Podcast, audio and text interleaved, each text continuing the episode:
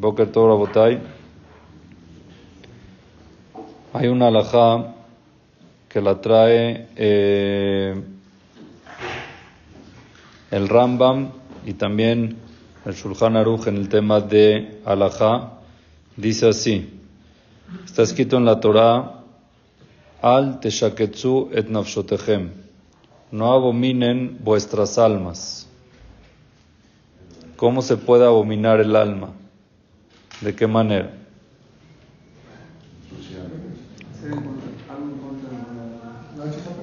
Mikandar Shu de aquí aprendieron nuestros sabios Jajamim, Asur le Adam le Ashot ben Gedolim u ben Aguantarse de ir a hacer sus necesidades. Cuando uno necesita, con perdón de ustedes, entrar al baño y se aguanta, está contaminando su alma. Aparte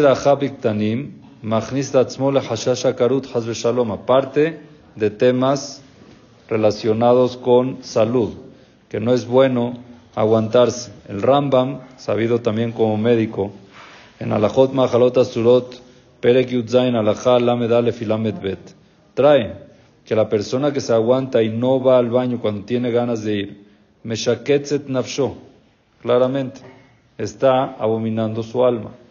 ¿Ok? Levad Meholaim Raim aparte de enfermedades lo aleno que se trae por eso, que provoca, y que lo van a juzgar por el hecho de que provocó lo aleno de que tenga algún tipo de enfermedad. Entonces dice el Rambam, toda persona que tiene eh, cuidado con este tema, de que cuando necesita va, evacúa, va al baño como debe ser y no se aguanta, entonces me vi que dusha y en Es lo contrario también. Trae que dusha, trae santidad y purificación extra a su alma. Entonces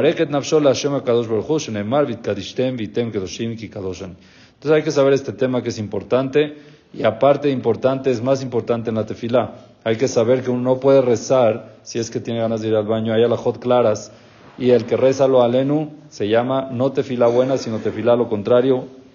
Y por eso uno tiene que estar muy consciente de este tema y tratar de purificarse y siempre estar por a su alma. Amén, ve amén.